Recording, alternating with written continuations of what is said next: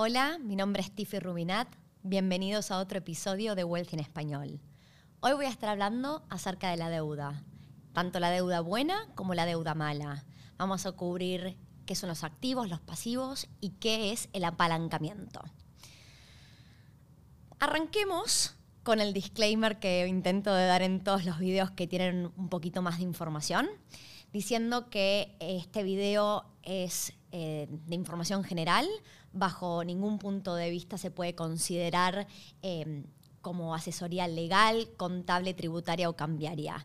Y siempre que vayan a invertir en propiedades o en cualquier otra cosa, tienen que consultar con un profesional. Ahora sí, voy a empezar con toda la información que tengo para dar hoy. Cuando hablamos de deuda, la verdad es que la mayoría de nosotros, y yo me incluyo hasta hace un tiempo atrás, la palabra tiene una connotación negativa. Yo pienso en deuda y pienso en algo malo. Y la deuda, en realidad, puede ser buena o mala. Para poder describir la, la, deuda en cuanto a si es buena o mala, primero voy a pasar a definir qué son los activos y pasivos. Y la definición que yo uso la tomé de Robert Kiyosaki. Robert Kiyosaki es un escritor muy, muy famoso que escribió el libro Padre Rico, Padre Pobre, que muchísimos de estos podcasts eh, los recomendamos. Y él habla de la definición de activos y pasivos como una definición diferente a la que uno suele estudiar cuando estudia un curso de finanzas.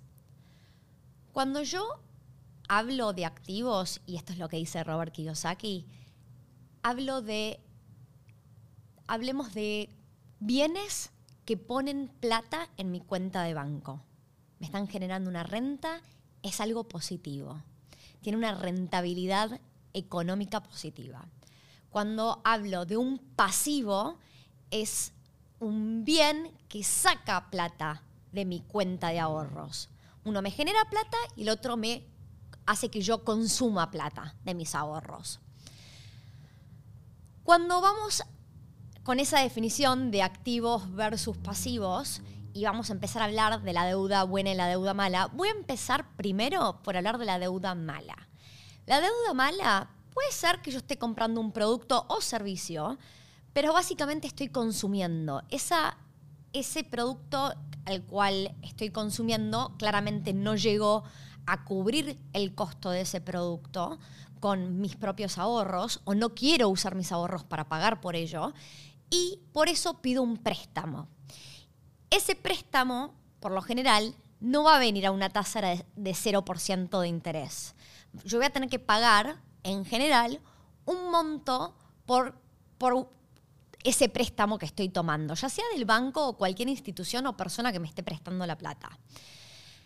Entonces, si yo estoy pagando un interés y esa plata la estoy usando para algo que no me genera un ingreso, estoy consumiendo sin que me ofrezca una rentabilidad económica. Eso se convierte en un pasivo. Saca plata de mi bolsillo, saca plata de mi cuenta bancaria. Y básicamente me deja un poquito más lejos de alcanzar lo que yo llamo la libertad económica o financiera o la independencia financiera.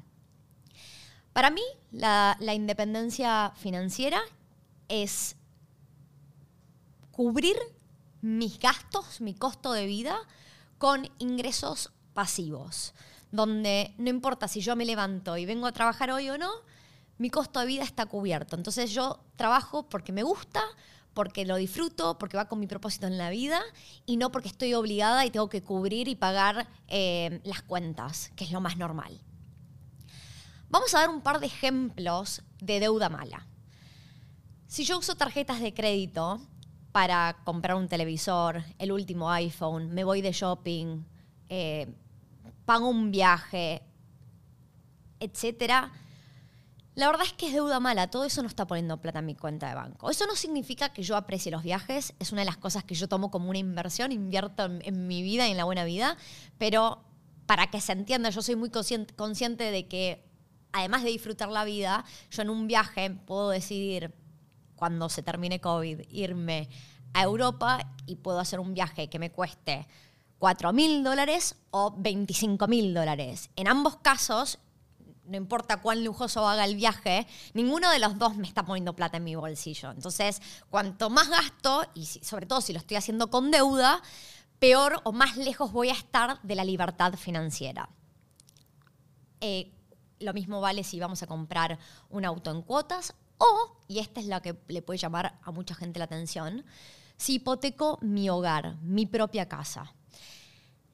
Cuando Robert Kiyosaki habla de, en su libro Padre Rico, Padre Pobre de los distintos tipos de clases, la clase baja, media y alta, cuando habla del síndrome de la clase media, es que la gente piensa que su propio hogar es su mayor inversión y tu hogar no es una inversión. De vuelta, yo puedo comprar mi propio hogar gastando, invento, 500 mil dólares o 2 millones de dólares. Y ninguno de los dos me va a poner plata en mi bolsillo. ¿Quiero tener mi hogar?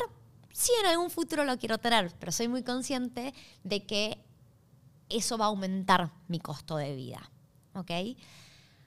Entonces, lo primero que quiero dejarlos como mensaje es, un activo pone plata en la cuenta de banco, un pasivo saca plata de la cuenta de banco, nos, deja un poquito más lejos de alcanzar esa libertad o independencia financiera y nuestro propio hogar no es un activo, sino que es un pasivo. Ahora, vamos a hablar de la deuda buena. La deuda buena es en la cual esto es a mi parecer, yo estoy adquiriendo activos. Esos activos me traen una rentabilidad económica, tienen un retorno a mi inversión y mientras que ese retorno de la inversión, la plata que yo estoy generando, sea mayor a lo que me, lo que me cuesta ese capital, o sea, la tasa de interés que estoy pagando por ese capital, tiene sentido. ¿Está bien? Si yo tengo, invierto en cualquier tipo de activo y me da un retorno del 4%, por ejemplo, y yo estoy pagando como tasa de interés 2.5%, entonces buenísimo, estoy generando más plata de lo que me está costando ese capital. Eso es una deuda buena. ¿okay? Cuando hablo de inversiones, buenas, porque uno puede hacer una inversión y que la inversión sea mala, pero hago una inversión y me meto en deuda buena, eh, no todas las inversiones permiten a uno adquirir deuda, lo que yo ahora voy a describir como apalancarse, ¿está? En las propiedades es muy común yo poner un depósito de un cierto porcentaje del precio de la propiedad y que el resto me lo preste un banco, digamos, y por ende yo me estoy apalancando porque estoy usando deuda para financiar esa inversión. Pero también puede haber inversiones buenas eh, desde el lado de, por ejemplo, acciones, arte, autos de colección, incluso educación. Pero hay que ver si, obviamente, si estoy adquiriendo deuda para poder hacer eso. Y no es tan común que me presten plata para adquirir acciones, por ejemplo, invertir en la bolsa. En fin, hay deuda buena y deuda mala. Y para mí, el motivo por el cual estoy haciendo este episodio es porque la mayoría de las personas asocia la deuda con deuda que sea algo malo. Y yo creo que es algo súper bueno cuando uno entiende lo que está haciendo, cuando uno eh, tiene el conocimiento, la información y entiende, hizo los números de antemano y entiende que va a generar más plata de la que va a gastar. Yo creo que la deuda y el apalancamiento correcto me puede llevar mucho más cerca de la libertad financiera. Yo creo que es fundamental poder apalancarme para poder llegar a esa independencia. Para poder darles un ejemplo y cómo se hace un análisis súper básico y, nada em, rebuscado, quiero darles un ejemplo de yo. ¿Qué significa adquirir una propiedad para inversión? Sin deuda y con deuda apalancándome en distintos montos, en distintos porcentajes. Asumamos que estamos mirando una propiedad de 500 mil dólares. Y no importa en qué moneda estamos hablando hoy, honestamente. Solo un ejemplo y no, es ni siquiera real. ¿okay? Tenemos esta propiedad, cuesta 500 mil dólares. Si yo tengo que juntar todo ese monto en ahorros, juntar y poder ahorrar 500 mil dólares, me va a llevar muchísimo tiempo. Quiero creer que en mi vida lo voy a poder ahorrar, no lo sé, honestamente, pero es un montón de plata. Ahora, como es una propiedad en la cual yo estoy invirtiendo, tiene la posibilidad de generar renta. O, em, perdón, renta es la palabra en inglés. Em, voy, a estar, eh, voy a tener inquilinos y va a haber un alquiler. digamos que, para poner números básicos y redondos y sencillos, ese alquiler anual que percibo por esa propiedad es aproximadamente de 25 mil dólares. Entonces, si tengo una propiedad de 500 mil dólares y anualmente me entran a mi cuenta de banco 25 mil dólares, voy a tener un cierto rendimiento. La palabra en inglés se llama yield, en castellano es rendimiento. Ese rendimiento es de un 5%, básicamente dividí 25.000 dividido 500.000. ¿okay? Cuando uno calcula rendimientos, es un porcentaje bruto. ¿Qué significa eso? Yo no tuve en cuenta todos los gastos y expensas que tiene ese departamento. ¿Ok? ¿Qué pasa? No importa si yo me apalanco o no, en todos los escenarios, incluso cuando tengo deuda, el rendimiento no cambia, porque yo por tener deuda no, no, no cambia mi renta. Sí cambia todas las expensas y los gastos que tengo al respecto. Entonces, no importa si me apalanco o no, el rendimiento siempre va a ser el mismo. Y el rendimiento siempre va a ser positivo. No existe un rendimiento negativo, porque los ingresos de la renta son positivos y el precio de una propiedad es positiva, con lo cual el rendimiento siempre va de cero para arriba. Es un número positivo. Ahora, cuando yo percibo ese ingreso del alquiler, después tengo que reducirle todos los gastos. Y es importante pensar en eso. Entonces, el primer gasto y el más importante cuando uno se endeuda va a ser el, el préstamo que le tengo que devolver al banco. Pero en este primer escenario estaba asumiendo que yo juntaba los 500 mil dólares en ahorros sin endeudarme. Entonces, otras cosas que tengo como gastos, probablemente tengo alguien que administre esa propiedad, tengo que pagar un seguro, es probable que tenga que pagar impuestos. Eh, esos impuestos pueden llegar a ser eh, impuestos al, al gobierno, ya sea nacional o, del, del área donde estoy comprando esta propiedad. Y también se pueden romper cosas y va a haber un cierto mantenimiento. Obviamente, si una propiedad es nueva, va a haber menos mantenimiento que si una propiedad es un poquito más antigua. En este ejemplo yo había dicho que me ingresaban 25 mil dólares de, renta y ahora lo que voy a hacer es asumir que 5 mil se va en todos estos gastos que acabo de mencionar y no tengo deuda. Entonces, neto me queda que entra en mi cuenta de banco 20 mil dólares anuales. Entonces, cuando yo quiero calcular el retorno de mi inversión, yo estoy calculando la cantidad de plata eh, física en cash que entra a mi cuenta de banco menos la cantidad de plata que salió de mi banco para poder hacer esta inversión.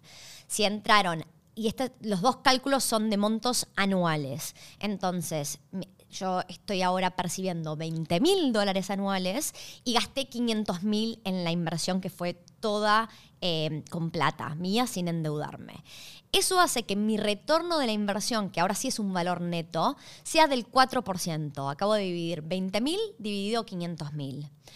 ¿El retorno de la inversión puede ser negativo? Sí, puede ser negativo, porque si mis expensas superasen a mis ingresos por la renta, entonces, estoy generando lo que yo llamo un cash flow o un flujo de fondos en español negativo.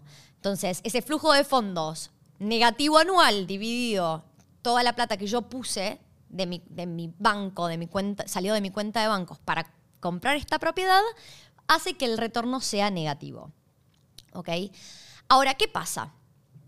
Cuando hablamos de apalancarnos y de adquirir deuda, el rendimiento dijimos que no cambia porque la renta no cambia y el, precio de la propiedad, el monto de la propiedad no cambió, pero sí va a cambiar el cash flow, porque a medida que yo tengo más deuda, me endeudo más, tengo que pagarle más al banco y entonces mi cash flow se reduce.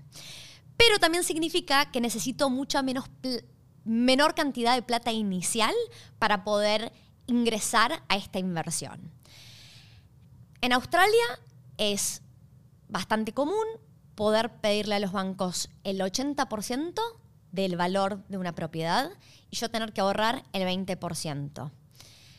si hablábamos de, de un precio de una propiedad de 500 mil dólares, tendría que ahorrar 100 mil dólares y el banco me va a prestar 400 mil dólares. ¿Qué pasa? Pasé de tener que ahorrar 500 mil a 100 mil. Tengo que ahorrar un quinto. Ya eso es bastante más accesible. Me va a llevar muchos menos años. Cuando yo hago esto, acá vamos a hacer voy a tomar eh, algunos criterios que no son de vuelta, no son reales, es solo un ejemplo. Pero lo que estoy asumiendo es que ahora, si yo antes recibía una renta de 25 mil dólares y tenía 5 mil dólares en expensas, ahora le voy a sumar 15 em, mil dólares que se me van devolviéndole plata al banco. ¿okay? Arranqué con 25, se me fueron 5, después se me fueron 15, es un total de 20, me queda 5 positivos, 5 mil dólares positivos que estoy generando al año. Obviamente, recibir 5 mil dólares anuales es mucho menos que recibir 20 mil dólares anuales. Pero claro, si yo recibo 5 mil dólares anuales y puse un quinto de la plata, en realidad mi retorno de la inversión es ahora más grande porque esos 5 mil dólares divididos los 100 mil dólares me da un retorno de la inversión del 5%, mientras que antes yo tenía Em, me entraban 20 mil dólares, pero había sacado 500 mil de mi bolsillo. Era un 4% ese retorno de la inversión. Con lo cual, el retorno de la inversión subió. ¿Ok? Y vamos a hacer un ejemplo todavía de mayor apalancamiento. Ahí es cuando, en algunos casos específicos, puedo llegar a acceder a un 90% de un préstamo del valor de la propiedad. Entonces, esta propiedad de 500 mil dólares, yo ahora en vez de tener que juntar los 500 mil o los 100 mil que recién dije, junto 50 mil. De vuelta, voy a poder juntar 50 mil dólares más rápido. Le pido al banco 450 mil dólares y asumamos que ahora, después de pagar todos los gastos, incluyendo este préstamo, me quedan entrando a mi, a mi cuenta de banco anualmente 3 mil dólares. Sé que 3 mil dólares suena poquito cuando empezamos con 20 mil dólares de cash flow, pero si hago 3 mil dólares anuales y de mi bolsillo salieron 50 mil, eso significa que el retorno de la inversión es un 6%. Con lo cual, en esta situación actual que, estamos viviendo, estos principios del 2021 en Australia, los bancos están dando cada vez mejores tasas de interés, siguen bajando las tasas. Yo puedo acceder ahora a una tasa de interés de un 2.5, incluso un 2%. Con lo cual, si yo estoy pidiendo toda esta plata, que me cuesta entre un 2 y 2.5% y estoy generando un retorno de la inversión de un 6%, eso es deuda positiva, es deuda buena. A mí, Tiffy, me gusta apalancarme y uno podría apalancarse el 100%, ¿ok? O incluso más, ¿está bien? Cuanto más se apalanca uno, lo que suele pasar es que el cash flow se empieza a reducir, reducir y llega a un punto en el que se hace negativo. Y quiero tener cuidado porque quiero tener un balance entre que yo no tenga que estar sacando plata de mi cuenta bancaria para pagar por esta propiedad. Yo quiero que mis inversiones se paguen solas. ¿ok? No estoy creando un dolor de cabeza, estoy invirtiendo para crear ingresos pasivos. A todo esto, en ningún momento yo conté con la apreciación de este bien. Cada país es distinto, cada región es distinta. Hay montones de otros podcasts y episodios en los que hablo de cómo ha evolucionado el mercado australiano y esto puede valer para Estados Unidos, el Reino Unido. No vale para todos los países del mundo porque algunos países pueden llegar a retroceder en el tiempo. Cada economía es distinta y tiene mucho que ver con las políticas económicas eh, lo que promociona el gobierno y cómo le está yendo a la economía en general. Pero lo que voy es, en Australia, donde hubo durante los últimos 25 o 30 años un crecimiento sostenido de las propiedades, yo acabo de hacer todo un análisis del retorno de la inversión sin tener en cuenta cómo se aprecian las propiedades. Y es verdad a mí me gusta que mis propiedades se paguen solas y me generen un ingreso pasivo. Yo voy por eso, ese es uno de mis objetivos. Pero yo sé que a lo largo de mi vida voy a generar mucha más plata por cómo van a crecer mis bienes en, el valor versus el cash flow que me van a dar año a año. El ejemplo es, si yo compré una propiedad de 500 mil dólares y esta propiedad me está dando 3 mil, 5 mil, 10 mil dólares al año, me encanta y va cubriendo mi costo de vida, pero yo también entiendo que si esa propiedad se dobla el valor en 5 años y pasa a valer un millón de dólares, voy a haber hecho mucho más con el crecimiento del capital, en inglés capital growth, que con el cash flow que puse mes a mes o año a año en mi cuenta de banco. No hay inversiones perfectas, esto lo digo siempre, cada uno puede tener preferencias por una u otra estrategia, pero el mensaje de hoy no es acerca de las estrategias, sino acerca de los beneficios de poder apalancarse. Quiero dejarlos con un mensaje y, una conclusión, que es que el apalancamiento puede ser muy positivo. Primero, en todos estos ejemplos, llegar a ahorrar 500 mil dólares dificilísimo. Es difícil en cualquier lado del mundo y más difícil, es más difícil ahorrar en un país subdesarrollado que en un país desarrollado. Por lo general, si yo me propongo ahorrar esos 500 mil dólares para poder adquirir un bien todo eh, con plata, con cash, para el momento que yo llegue a ahorrar esa plata, probablemente ese bien ya haya subido en valor. Entonces, si yo llegué a ahorrar 500 mil dólares, pero me llevó 20 años, por ahí ese bien ahora cuesta 2 millones de dólares. Entonces, eh, hay que tener en cuenta el tiempo que lleva ahorrar, que cuesta muchísima plata y esfuerzo llegar a esos 500 mil dólares de ahorros, y que hay mucha gente que no sabe ahorrar y no es buena ahorrando. Entonces, si yo me puedo apalancar de cierta manera donde me, estoy esforzando para construir un futuro, pero no me pongo en una situación insostenible. Nunca hay que apalancarse y meterse en una deuda que uno no puede pagar. Entonces me metí en esta deuda y sé que eso me va a forzar a portarme un poquito mejor. Me va a forzar a mí a em, pedirme menos eh, delivery de comida. Me hago la cena todos los días y las sobras van para mi almuerzo de mañana. No me voy todos los días em, a comer afuera, sino que lo empiezo a hacer, empiezo a hacer unos esfuerzos y parte de esos esfuerzos es comer una vez cada 15 días afuera. Empiezo a ahorrar poquito a poquito por donde sea, pero yo me estoy forzando a ahorrar. Sin ponerme en una situación insostenible, eso es algo positivo. Ahora, cuando me pregunta la gente, ¿cuál es el ahorro mínimo que necesito para poder entrar a comprar una propiedad en Australia. Obviamente eso va a depender mucho de la situación de cada uno, el, tipo de visa que tenga cada uno, el tipo de contrato con su empleador. Si para alguien que está viviendo en Australia como con estatus de residente permanente y tiene un contrato permanente de trabajo con un empleador que le paga bien, les diría que lo mínimo que tienen que ahorrar para poder empezar a invertir en propiedades son 30 mil dólares australianos. ¿Ok? Eso es de lo más, más, más accesible. Con menos que 30 mil dólares van a estar muy complicados para poder acceder.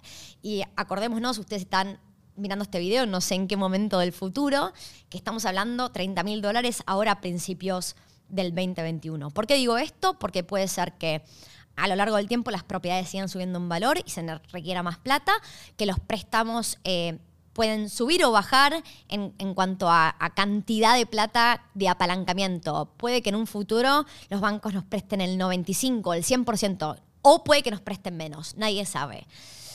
Ahora, si ustedes están em, mirando este video y me dicen, bueno, Tiffy, yo soy un inversor extranjero, tengan cuidado porque no ser residente permanente no significa que sean inversores extranjeros.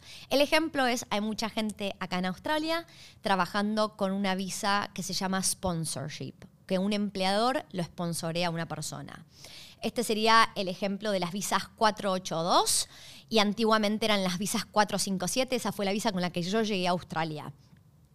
En ese caso, no clasifican como inversores extranjeros y los bancos les pueden prestar normalmente 80% del valor de una propiedad y hasta en ciertas industrias, por ejemplo, en este momento hay un banco grande acá en Australia que se llama ANZ. Me dijo eh, uno de nuestros mortgage brokers eh, que trabajamos muy, muy juntos con ellos, el otro día me dijo, Tiffy, ANZ le está dando hasta el 90% de préstamo a ciertas personas con un sponsorship visa, con un buen trabajo en ciertas industrias, ¿ok? Así que no se desalienten si no son residentes permanentes. Y para aquellos que son puramente inversores extranjeros, están en otra parte del mundo, están trabajando en otro país, no, perciben un sueldo en Australia, hay formas de apalancarse. Por lo general suelen ser entidades privadas, no los grandes bancos. Eso significa que las tasas de interés van a ser un poquito más altas. Básicamente, estas entidades financieras hacen menos preguntas y cobran un poquito más alto, pero puede que consigan unas tasas de interés eh, razonables, aunque sea de corto plazo, porque por ahí a alguien le faltan invento, le faltan 20 mil, 50 mil dólares para llegar al monto que tienen que juntar y pueden acceder ahora a un préstamo que saben que lo pueden pagar en los siguientes dos, cinco años, entonces tiene sentido. Hay que, hay que tener eh, cuidado porque no sé necesariamente, cada situación es muy particular y no necesariamente podemos acceder a préstamos a 30 años como se suele acceder acá en Australia. Lo que sí tienen que tener en cuenta para inversores extranjeros, por lo general, el máximo de plata que se les presta en este momento es 30 ustedes tienen que juntar el 30% de depósito y el banco les presta como máximo el 70%. Si es una casa lo que están comprando y si están comprando un departamento, tienen que juntar el 40% de depósito y el banco les va a prestar el 60% restante. Así que eso es todo por hoy. Me parece que es un montón de información. No es fácil de digerir cómo una deuda puede ser buena. No tengo ningún problema en seguir contestando preguntas. Este es uno de los temas más, más difíciles de entender y que una vez que uno lo entiende, el potencial es infinito. Volviendo al ejemplo que, que di hace un rato, teníamos las tres opciones, juntar 500 mil dólares, juntar 100 mil dólares y juntar 50 mil dólares. Piensen ustedes que yo si tuviera esa plata, que no la tengo, pero imaginen que tuviera 500 mil dólares, en vez de ir a gastarlas en una propiedad, probablemente, no, no es que los bancos me vayan a prestar esa cantidad de plata, pero podría inclusive llegar a comprar seis propiedades poniendo 50 mil dólares de depósito en cada una de ellas. Por eso el apalancamiento es tan bueno y me puede llevar tan lejos. Porque no es lo mismo yo hoy, Tiffy, en el 2021, invertir en una propiedad de 500 mil dólares, que se paga sola, me trae ingresos pasivos y va a crecer en valor, a invertir en seis propiedades. Si yo puedo bancar esas seis propiedades, de acá a 10 años no tengo dudas de que soy financieramente independiente, que esas propiedades están pagando solas y el valor de ellas aumentó significativamente. Ese es el mensaje con el que los quiero dejar. No piensen que la deuda es necesariamente negativa. Hay deuda buena. Y si están mirando este video en YouTube, no se olviden de suscribirse al canal. Así pueden recibir notificaciones cuando se lanzan nuevos eh, podcasts. Si tienen preguntas, comentarios, pueden dejarlos abajo. Voy a dejar mi, información, el contacto por si me quieren escribir. Y si están escuchando esto en Spotify, Apple Podcast, no dejen de seguir el canal y si pueden darle un review, por ejemplo en Apple Podcast, por favor, cualquier eh, feedback es bienvenido. Hasta la próxima.